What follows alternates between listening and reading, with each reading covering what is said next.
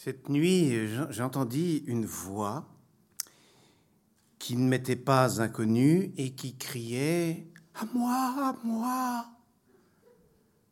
Je regarde et je vois une jeune créature effarée, échevelée, qui s'avançait à toutes jambes de mon côté. Elle était poursuivie par un vieillard violent et bourru. À juger du personnage par son accoutrement et par l'outil dont il était armé, c'était un menuisier. Il était en culotte et en chemise, il avait les manches de sa chemise retroussées jusqu'au coude, le bras nerveux, le teint basané, le front ridé, le menton barbu, les joues boursouflées, l'œil étincelant, la poitrine velue et la tête couverte d'un bonnet pointu. La femme, qu'il était sur le point d'atteindre, continuait de crier À moi À moi Et le menuisier disait en la poursuivant Tu as beau fuir, je te tiens, il ne sera pas dit que tu sois la seule qui n'en ait point. De par tous les diables, tu en auras un comme les autres. À l'instant, la malheureuse fait un faux pas et tombe à plat ventre, s'efforçant de crier À moi À moi Et le menuisier ajoutant Crie, crie tant que tu voudras. Tu en auras un, grand ou petit, c'est moi qui t'en réponds. À l'instant, il lui relève les cotillons, il lui met le derrière à l'air. Ce derrière. Blanc comme la neige, gras, ramassé, arrondi, joufflu, potelé. Le vieux menuisier lui pose un de ses pieds sur les reins, se baisse, passe ses deux mains au bas de ses fesses, à l'endroit où les jambes et les cuisses se fléchissent, lui repousse les deux genoux sous le ventre et lui relève le cul. De dessous les cotillons sortit une voix défaillante qui criait À moi À moi J'avoue, j'avoue, à ma honte, que dans ce moment, je me sentis plus de curiosité que de commisération.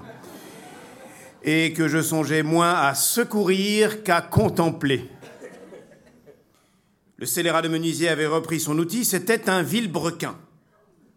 Il en passe la mèche dans sa bouche afin de l'humecter, il s'en applique fortement le manche contre le creux de l'estomac et se penchant sur l'infortuné qui criait toujours moi, moi hmm, il se dispose à lui percer un trou où il devait y en avoir deux et où il n'y en avait point. Le menuisier interrompant tout à coup son opération et se ravisant dit La belle besogne que j'allais faire. Mais aussi c'est sa faute, pourquoi ne pas prêter, euh, se prêter de bonne grâce? Madame, un petit moment de patience. Il remet à terre son vide-brequin, il tire de sa poche un ruban couleur rose pâle. Avec le pouce de la main gauche, il en fixe un bout à la pointe du coccyx et pliant le reste en gouttière, en le pressant entre les deux fesses avec le tranchant de son autre main, il le conduit circulairement jusqu'à la naissance du bas-ventre de la dame qui, tout en criant À moi, à moi, s'agitait, se débattait, se démenait de droite et de gauche et dérangeait le ruban et les mesures du menuisier qui disait Madame, il n'est pas encore temps de crier, je ne vous fais point de mal, je ne saurais y procéder avec plus de ménagement. Si vous n'y prenez garde, la besogne ira tout travers, mais vous n'aurez à vous en prendre qu'à vous-même. Il y a certaines proportions à garder. Cela est plus important que vous ne pensez. Dans un moment, il n'y aura plus de remède et vous en serez au désespoir. Il me sembla qu'elle était à demi persuadée et je présumais à la distance de ses talons qu'elle commençait à se résigner. Je ne sais trop ce qu'elle disait au menuisier, mais il lui répondait Oh, c'est de la raison que cela qu'on a de peine à résoudre les femmes. Ces mesures prises un peu plus tranquillement, il dit à la dame Comment le voulez-vous? Dans la proportion antique ou dans la proportion moderne Trêve de verbiage, répondit-elle. Faites-le ainsi et là, je le veux, je le veux. À l'instant, il prend son crayon, marque sur les fesses de la dame des lignes correspondantes à celles qu'il avait tirées sur le ruban. Il forme son trait en haussant les épaules, ressaisit son vilebrequin et dit Madame Levela, cela ne se peut parce que vous tremblez et que vous cirez les fesses. J'ai perdu de vue mon trait et je percerai ou trop haut ou trop bas. Alors, madame, un peu de courage. Oh, cela vous est facile à dire. Montrez-moi votre mèche. Oh la miséricorde. Je vous jure que c'est la plus petite de ma boutique. Tandis que nous parlons, j'en aurais déjà percé une demi-douzaine. Allons, madame, desserrez. Oh, fort bien. Encore un peu. Merveille. Encore Cependant, je voyais le menuisier narquois approcher tout doucement son vilebrequin. Il allait, lorsqu'une fureur, mêlée de pitié, s'empare de moi. Je me débat, je veux courir au secours de la patiente, mais je me sens garrotté par deux bras et dans l'impossibilité de remuer.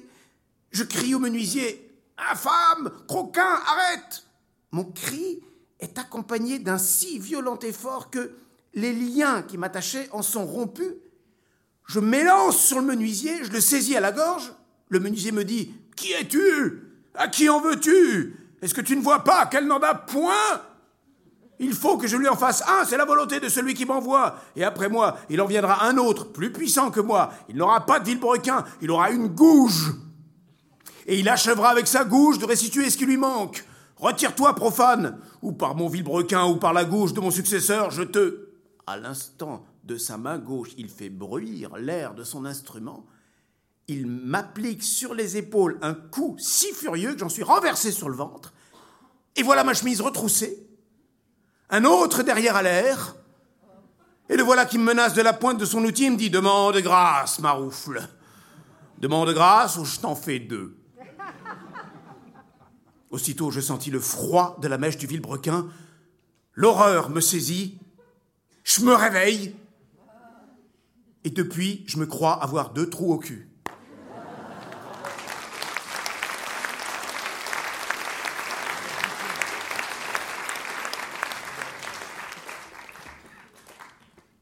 Là maintenant, quand je vais vous dire l'auteur, vous allez être surpris.